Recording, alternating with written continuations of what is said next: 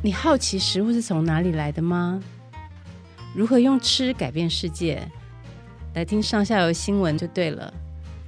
从泥土到海洋，都是我们的调查现场。欢迎收听食农搜查线。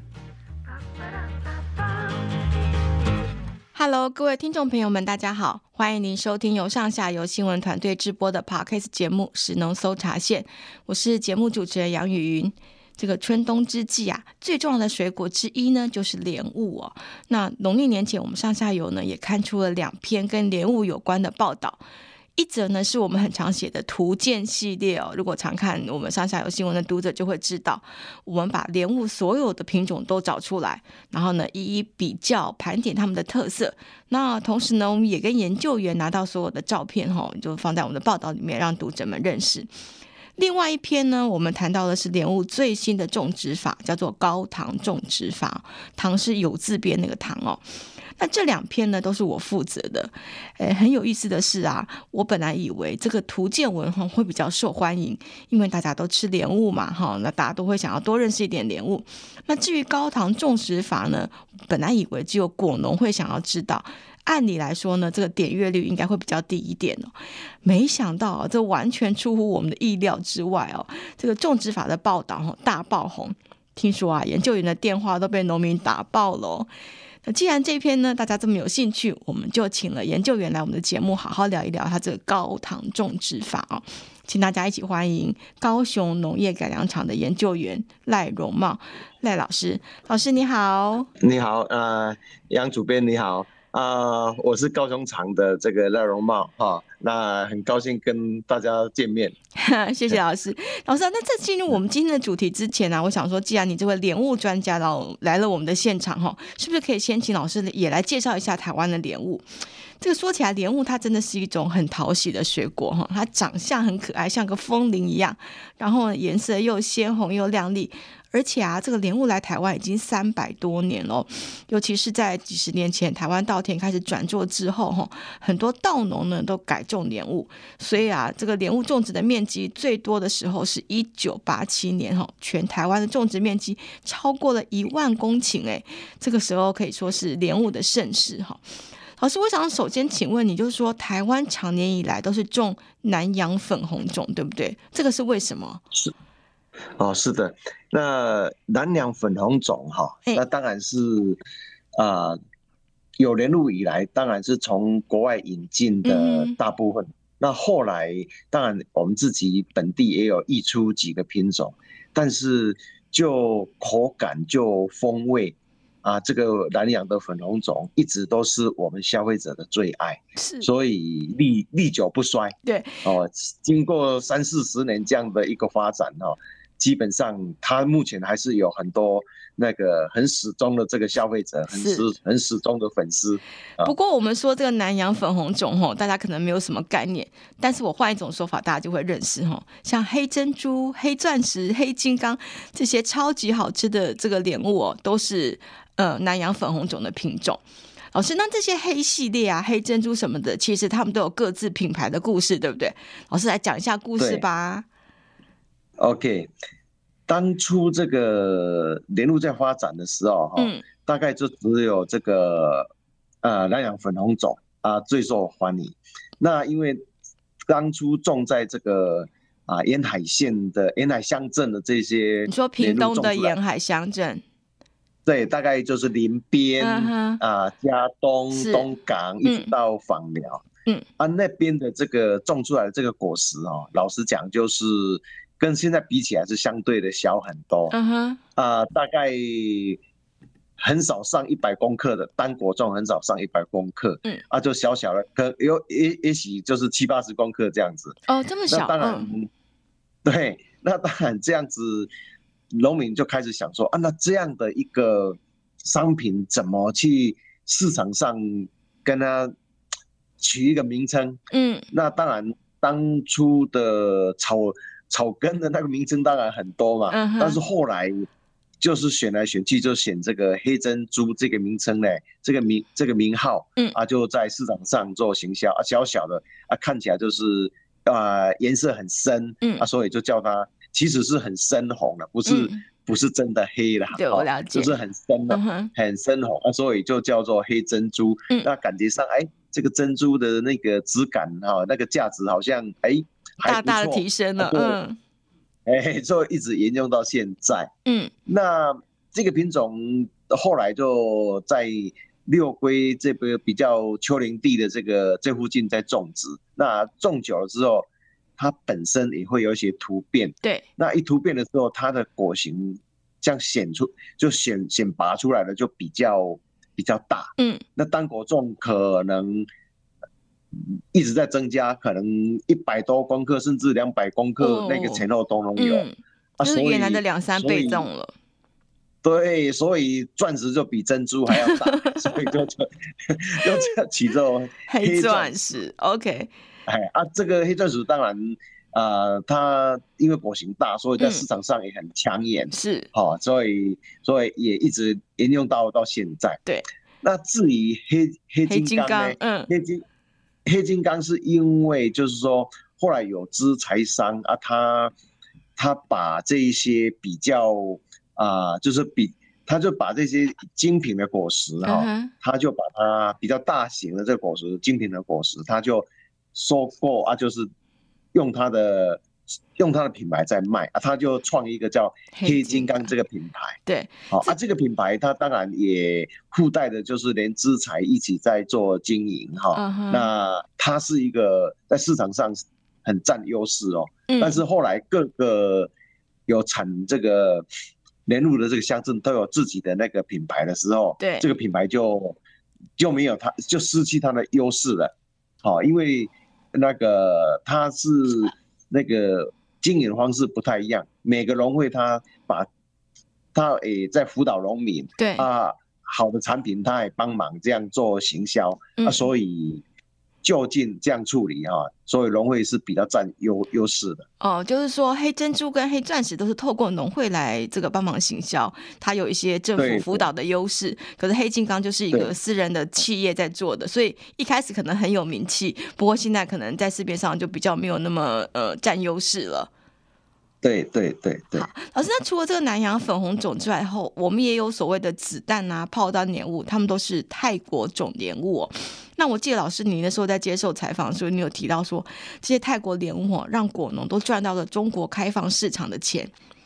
那个时候的盛况是怎么样？可以描述一下吗？OK，那个当时这个啊、呃，泰国种这个子弹莲雾引进来之后，嗯、那啊，因为它的这个着色很。很容易，就是说在还没有完全成熟，它果皮的颜色就转红了，就很亮红，嗯、就很吸引人。嗯，啊，很吸引人啊，所以啊、呃，就整个来讲的话就，就啊，感觉上有商品价值的。嗯哼，啊，所以那个时候刚好搭上这个中国大陆这边啊，他对我们的这个货品也能能够接受。对，所以果农这边基本上就是。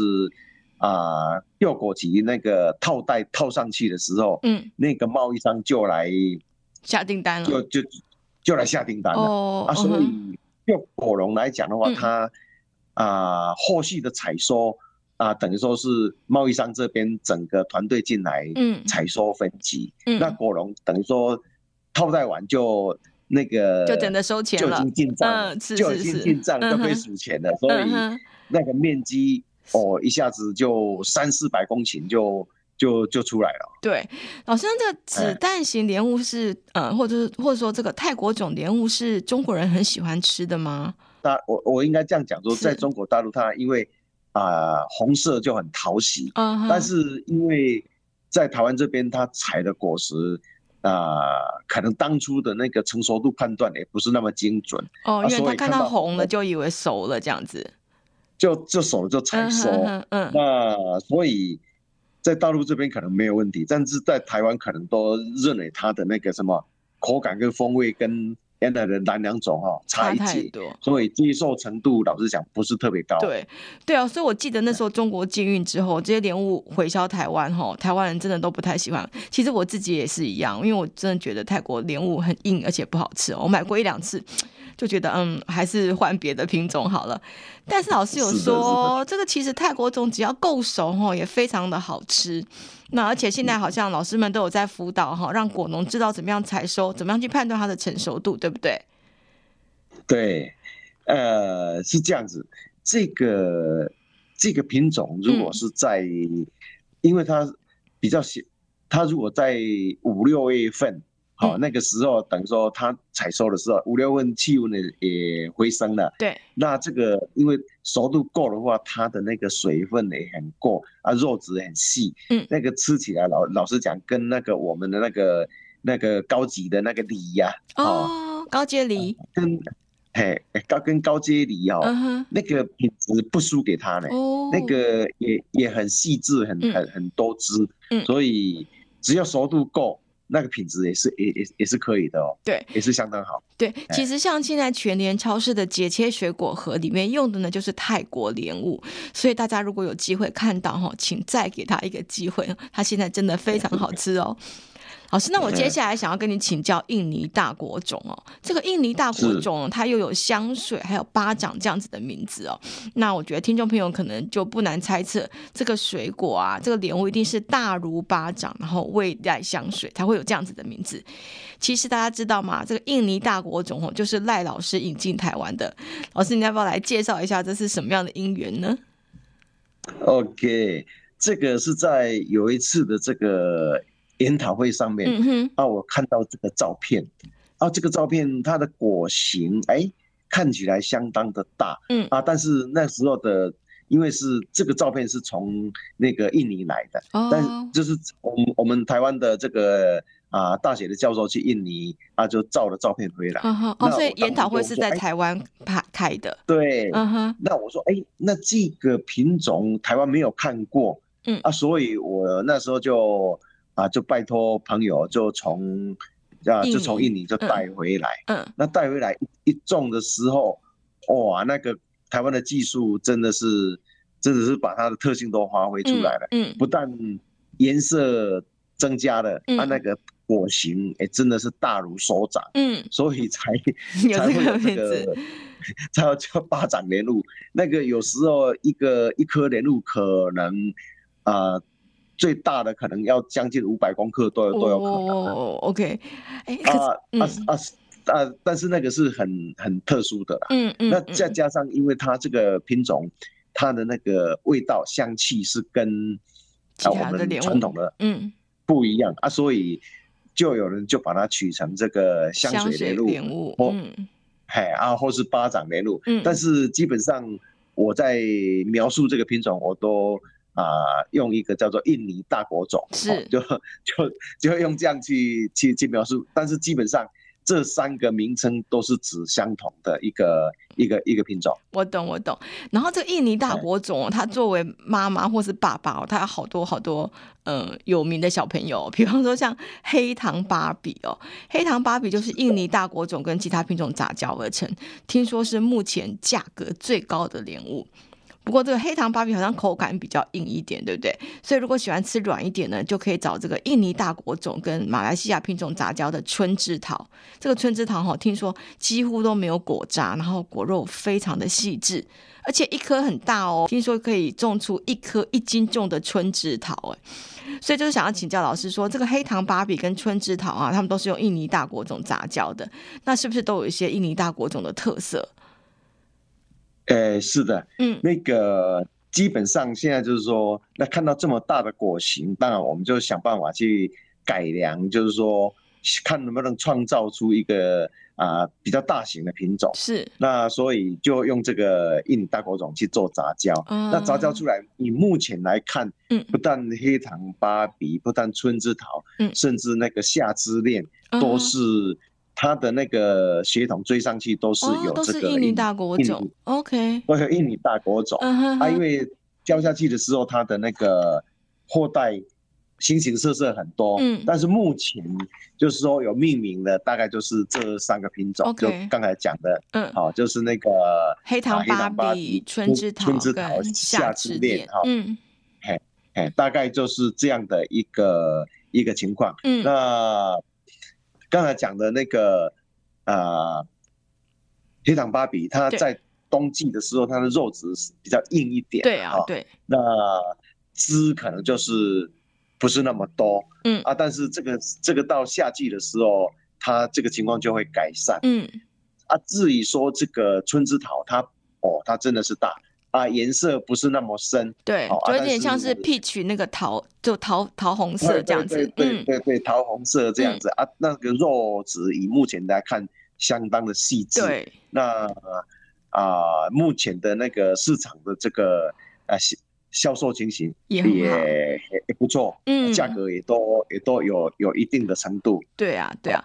所以说，台湾的农民真的很厉害哦，莲雾种了这么多品种出来，而且我们刚刚说很多是品种的问题。然后呢，大家可能会想到说莲雾就想到红色，其实莲雾的果皮有不同的颜色，像老师刚刚说这个夏之恋啊，它是紫黑色的，然后越南还有新式莲雾是白色的，然后还有一些绿色的莲雾，甚至还有一种。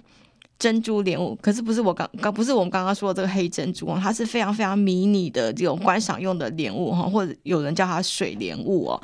它果实很酸，真的没有什么食用价值。不过呢，种一盆在家里吼，应该是非常非常的讨喜。你刚才讲的那个哈，那个其实啊、呃，那属于观赏型的，是啊，观赏型的那个，它大概就是。呃，比那个拇拇拇指这边大一点点而已，哦、但是那个一个莲雾就是一个拇指大。嘿，这样那个我们呃，基本上我们也叫它叫纽扣莲雾哦，啊、就像一个纽扣一样。嗯，嘿，它其实它有红纽扣，也有白纽扣，嗯，所以它。它的那个，它的那个颜色也也也是很多变的。对对对，就非常非常的可爱哦。好，那我们刚刚介绍的各种莲雾呢，在我们的报道中都有他们的照片哈，欢迎听众朋友点击我们的报道中去阅读。好，那我们介绍完这个品种之后呢，就要来认识莲雾的种植法哦。不老师，我觉得我们应该先让大家知道一下这个莲雾的特性哦。其实莲雾本来是夏天的水果，那现在却是呃冬天最主要的水果，这个是为什么啊？OK，啊，当然莲雾它自然开花，就是说我们都不给它做处理，嗯、它在台湾大概春季一开花，嗯、春季它自然就开花了。对，那春季的开花，当然果实采收就在那个初夏开，嗯嗯、夏季开始。嗯，但是夏季开始的时候，在台湾大概碰到很多竞争的水果。哦，对啊，比如讲说瓜类啊，葡，嗯，瓜类啊，葡萄啦，对。啊，那个芒果哦，对，那量之那量之大的，就让这个莲雾就在那个地方相形之下就没有觉得很突出，嗯啊啊，竞争对手太多了，也对对，高温期栽种也品质颜色没有那么深，OK 啊，所以竞争力就相对的就比较小，啊比较小。现在台湾的农民当然啊。就是想办法就产期调节，嗯啊，所以就慢慢的一直往前，一直往前，现在变成冬果的生产形态。对，也就是说，本来这个莲雾是立春的时候开花，然后夏季可以收成，但为了要改变产季呢，农民就把这个立春花提前到冬至花、白露花，甚至近年后这个立秋就可以开花。然后让莲雾在冬季结果哈，可是老师这个说起来很简单啊，可是要把夏果改为冬果哈，这完全的违反了果树的天性，这到底是要怎么样做呢？OK，那因为高高温期，如果要让它这个在这个啊、呃，如果正常产期，因为就就是说立春开花，因为要经过冬天，那个植株生长就会比较。慢，搓烧就会比较慢一点，嗯、它就会累积一些糖分累，嗯、就是刚才讲的那个有有字旁的那个糖，嗯、糖分累积多一点，它就很容易开花。嗯，但是你越往前提提早的话，它都要碰到高温期。嗯，那高温期它糖分的累积就不容易，所以要让它开花，老实讲啊、呃，有点困难。嗯，啊，所以就要有一些特殊的这个产条方式。对。把那个抽烧抑制下来。嗯，比方说像是什么断根啊、浸水啊、环科强碱这种，让这个果实、让这个果树感感受到一种生存的压力，对不对？哎、欸，对啊，基基本上用现在的角度来看的话，嗯、就是基本上不管是进水，不管是环科，嗯，这些东西基本上我们就是说让减缓它的抽烧，对啊，减缓它的那个，因为长新叶的话，它会浪费很多的那个糖类，嗯，好糖呃就是糖糖类的累积单位就比较少啊，就不容易开花。但是如果说我把它做断根，把它做浸水，嗯，减那个破坏它一点那个根系啊，它就不会。长新叶长那么多，嗯，啊，糖分累积就会比较多一点。对，那这样的一个情况，它就容易开花。对，所以有点像是你们在学术学理上面说的，从营养生长转为生殖生长，对不对？对，就是。抑制营养生长，对啊，促进它转为生殖生长。对，好，老师，可是这个从原本的春花夏果变成冬花春果啊，或者是秋花冬果，除了您刚刚说的断根净水这些方法之外，农民吼其实还用了两种方法，而且很有趣的是，这两种方法都是意外发现的。老师有提到说，在一九七四年左右啊，这个屏东内埔有个农民吼，他本来把这个农药喷在稻田里面，然后呢，可能喷完之后还剩下一些，他就顺手喷在隔壁的这个莲雾园中，结果啊，莲雾通通都提早开花哈，大家农民就觉得非常的惊喜，所以后来呢，大家就习惯用农药来催花，对吧？那。应该是这样讲，就是说，当时因为屏东的二期稻作，嗯。啊，那一段那段期间啊，那时候屏东啊水稻还种比较多，对，那莲雾还不是很多的时候，刚好这个莲雾就是水稻田旁边的这个这个莲雾，那这个水稻在防治这个敏虫的时候，它会用这个扑灭松去去防治，嗯、那当然。那喷到最后，那个药桶里面剩下一点点的这个那个药药水，一些一一些还有一些农药的那个还没喷出去嘛？是啊，所以就把那个稻田旁边的这个莲雾就这样喷，喷一喷啊，结果那个莲雾叶片都掉了，老叶就掉了。对，哎，老叶老叶掉了之后，当它又在抽新叶的时候，连那个花一起就带带出来了。啊，那这样的一个现象就开启了这个。连入产期调节的一个一个契机，对啊，所以农民就充分的利用这样一个偶然的发现啊，嗯，把这个产业发扬光大。对，还有另外一个偶然的发现哦，叫做遮光树哦。这个一九八六年左右啊，佩姬台风，它意外呢呢把南部莲雾园旁边的一大片竹林吹倒哦，然后这个整个竹叶都覆盖在莲雾树上，然后等到农民有空去处理的时候，他把这个。竹叶全部都移除之后，居然莲雾就开出了立秋花，哎，就是我们刚刚有讲过哈，在这个意外之前，农民最多只能够催出白露花，那现在居然有立秋花，所以这个遮光树哈，从此就大为流行，对不对？哦，那这样子的哈，嗯，因为我种莲，呃，我接触莲雾这段期间，我当然拜访很多耆老。办了拜拜访很多资深的农民，是。那当然就是说每一个技术每一个资材，它的在这个产业应用的一个情况，我大概都有一些掌握。是。那基本上就啊，农、呃、民告诉我是说，之所以会遮光，嗯。啊、呃，因为这个台风过后呢，哈啊，这个整个竹竹竹子的这个枝叶啊，就盖在这个莲雾的那个树冠上面，嗯。啊就。造成遮光的这个效果，那哎，突然有有有一天农民去看，就想要去做这个啊飞皮，准备催催花的时候，哎、嗯，发现这个花已经来了，嗯，啊，就知道说遮光有这个促进开花的开花的这个效果，嗯，嗯，那后来我们了解到，这个遮光就是相当于把那个新梢把它减低了，就是减低。新烧的量，嗯啊，所以就会啊减少那个啊减少那个糖类的那个那那个损失，对，因为是抽烧会损失很多啊，所以虽然遮光啊光线不足，但呃糖类的损失不会比那个抽烧还要多，所以因为抽烧因为减少抽烧了，所以花就因为这样来了。是，老师，我们来聊一下这两种方法哈，因为你有说过，花其实不是催来的，而是培养来的。那可是为什么过去农民一直要用农药？为什么他们都觉得这是一个必要之恶呢？呃，是这样子，我我我想这个产业开始它产地调节开始。就是从那个药剂开开始的，就刚才讲的扑灭中，嗯，那个水稻的药剂，嗯。啊，所以这样的一个概念就根深蒂固，哦，习惯了。啊，那再加上就是说，因为当时这样出来，那个莲雾的那个价价钱，老实讲是真的农民获利很多。嗯、那有获利的产业，制材商就就很多人就投投入这个产业，对，就投入服务这个产业，嗯，那所以。就习以为常啊、呃，再加上就这样一直推波助澜，一直下来，所以大家都认为啊，花就是要用吹的。对，了解。啊、但是当我当当我民国八十初年的时候踏入这个产业，嗯，我老实讲，我也是在这个漩涡里面陷很久。是，但是 但但是慢慢看，哎，不对啊，这个。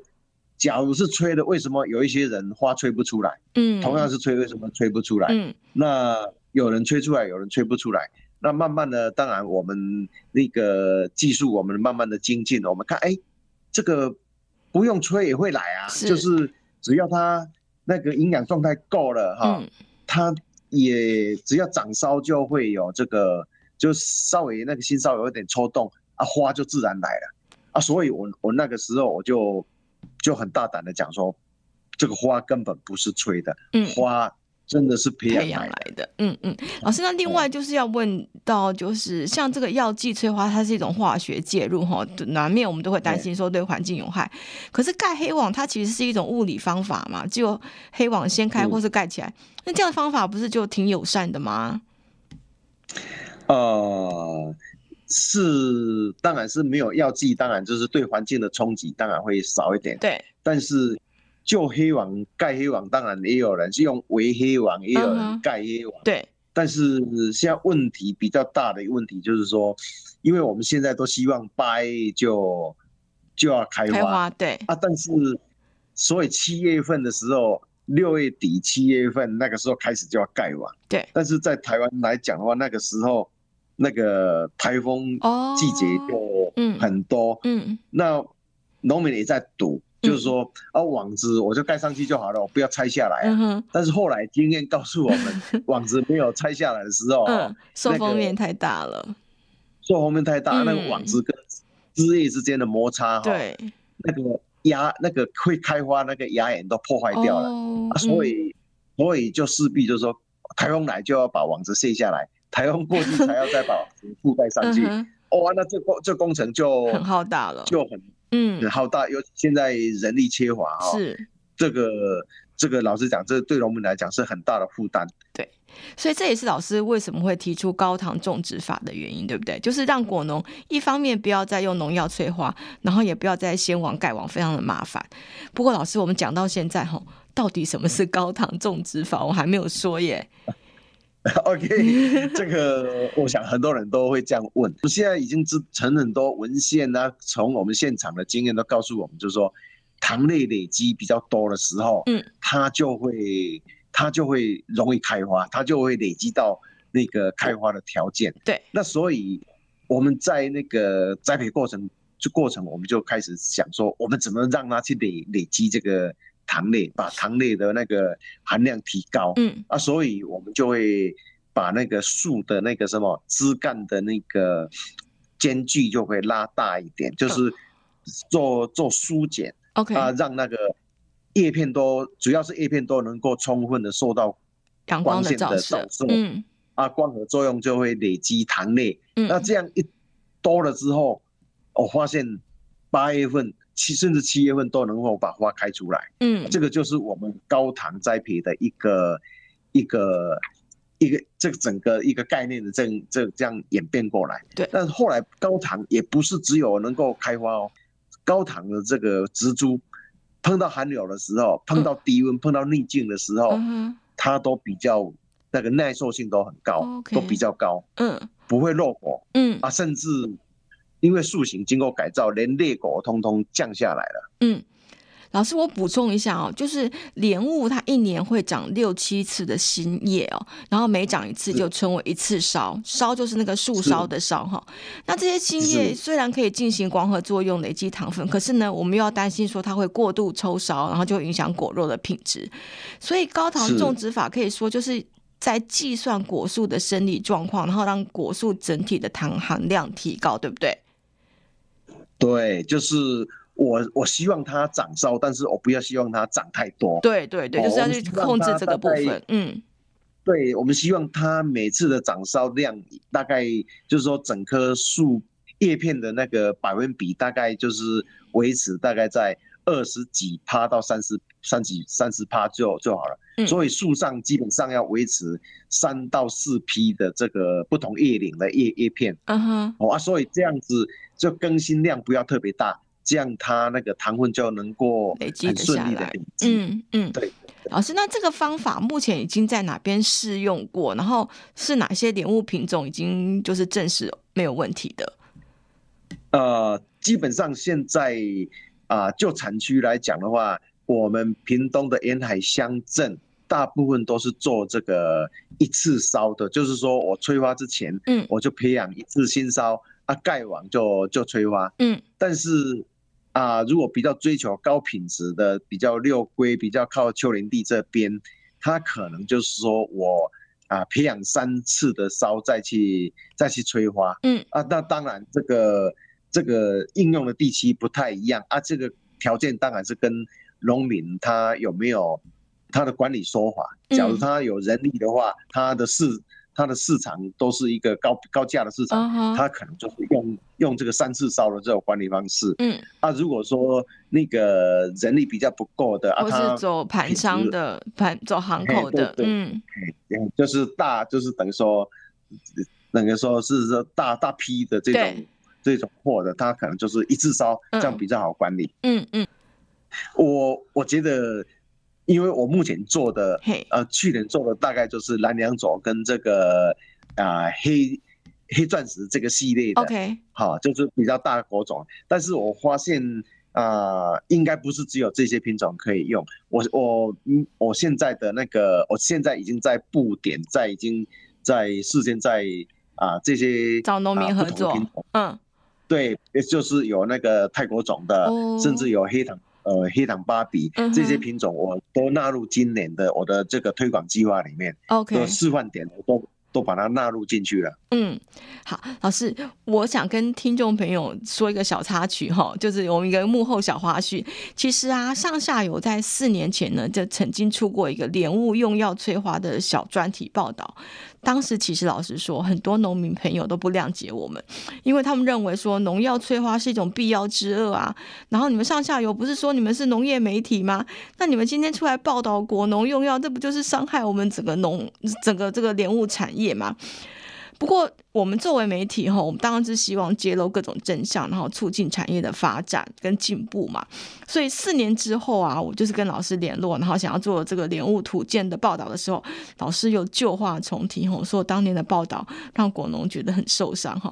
而且呢，现在已经有新的种植方法哦，可以慢慢改变这个用农药催花的状况。哎，我一听老师这样说，就眼睛一亮，我觉得啊，赶快来写一篇这个报道，然后推广这个高糖种植法。结果证实啊，这个收视率很高，然后果农真的都很有兴趣。所以我想问老师，就说报道出炉之后，老师你那边收到的反应是怎么样？我很真的很热烈，而且哦、呃，我也知道你那边也可以看到点阅率。对对对。那我我我在我在这个电话接不完，呃、我，我这边我这我这边大概甚至连那个种草莓的也来问、oh. 啊，甚至很多。那个什么，那个很多那个比较，就是说那个区域种莲雾比较比较小小宗的，比如说彰化的啦，哈、新竹的啦，嗯、很多很多地方大概他有种一部，哎，都都来问、嗯、啊，甚至我们高高平地区这边哈，嗯，也很多人在问，那可能也不是只有这样子而已，OK，可能就是说，因为这样子一个技术的突破对环境的友善，是，所以。就我们机关来讲的话，这个也算是一个技术的突破。嗯、那对农业部来讲的话，我想很跟很多政策是相符的，哦，包括农药减半啊什么的。对环友善的环境，农药减半，嗯嗯、甚至省工，甚至减碳，嗯、大概这些东西大概都都符合，跟那个都符合啊。也相对的，农民的那个收入也都增加了。是，那我他的收入也变稳定了，所以我觉得那个反应这么热烈，我我认为我自己都觉得很 很讶异，对对对，很讶异。不过老师老实说啊，就像你刚刚前面有提到，这个用药催花就是习惯嘛，哈，农民都已经做了几十年了，现在要让他们改，你觉得有这么容易吗？哦、呃，是这样子，嗯，当然。过去荣荣耀在买不是特别贵，而且那时候还没有还没有禁用嘛。对。但是，所以你要叫他改大概不容易。嗯。但是以目前来讲，这个荣耀已经禁掉了。对。那我我们因为业界大概第一个反应，农民第一个反应大概想说，哦，要找一个东西让我替代啊。嗯。但是我但是我发现根本不要荣耀，所以我们就大力的去。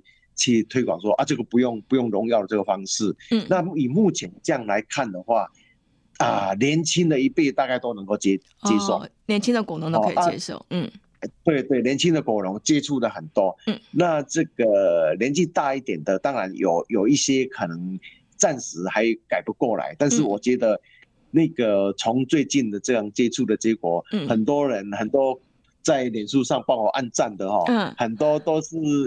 六十几岁甚至到七十岁的那个、oh, 那个农民都都都有，是，哎，我觉得会这个慢慢的会推展开来。嗯，是不是也因为他们看到实力，好像这个方法真的可行，所以也被也比较容易被说服。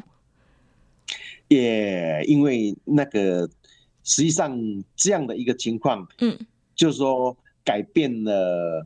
它不用药剂催花，而且因为我们是从那个塑形开始去改，对，开张向上的树形去改，所以那个到最后的那个果实的良率，嗯，果实的那个什么那个品质，那个照片照出来真的是叹为观止，嗯。啊，所以那包括那个当初的那个开花的状态哈，真的是比那个不催的还都还多，好，因为你概念抓对了，就开花的阶段，嗯，那个花已经。经济栽培都没有问题，到后来那个果实的品质，哦，包包括刚才讲的耐逆境，因为去年的那个那个八月八九月份那个一直都很阴阴天嘛，那个台风一直好像好连续好几个，对对。对啊，很多人那个用药剂去催花啊，树形没有改善过来的，很多人的花早花都夭夭折掉了，但是我的示范田，嗯，基本上。通通成功，嗯、那个能够耐过那么多天的阴天，还有那个下雨，嗯，所以我们对这个东西很有信心。是是是，哎、欸，我记得我在报道里面有找到一位农民哦，他就说他有一些是用老师的方法，有些是用他传统的这个催化的农药催化的方法，就发现农药催出来花也没有老师的多，所以他也说他从此说再也不要用农药去催化了，就要跟着老师用这个高糖的种植法来照顾他的莲雾树。真的，这是真的，嗯、所以基本上就是说，我们用现场的这个成功的这个例子，让他说服他，嗯，让他看得到，让他体会得到，嗯、他他真的就接接受了。是是是，老师老实说，这一篇报道我们自己也觉得非常的荣幸哈。就是说，作为媒体，我们报道这些事情当然是，呃，就是我们的工作嘛。可是可以看到有这么大的回响，我真的觉得非常非常的。与有荣焉呐，那希望今天这个节目出来之后呢，会有更多的听众朋友听到这个呃高糖种植法，然后再帮我们做一点宣传哈，大家一起来种植又好吃又对环境友善，而且又可以省人工的莲雾哦。今天非常谢谢老赖老师从高雄跟我们连线，未来啊，如果老师这边还有什么莲雾的好消息啊、新知识，请再让我们知道哦。谢谢老师，好，谢谢谢谢。我其实我们也谢谢。啊，你写这一篇哈，从比较比较平稳、比较平实的这种角度去切入哈，那老老实讲，对莲雾产业的发展有很大的帮助。老实讲，果农也很感谢你。老师，谢谢你，真的太客气了。嗯，好，那我们也谢谢听众朋友们今天的收听，我们下次空中再见，拜拜，老师，拜拜，拜拜，拜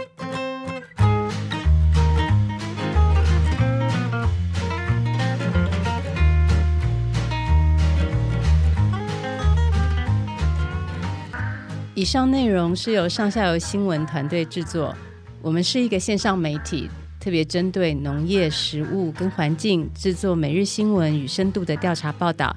欢迎大家上网搜寻上下游新闻市集。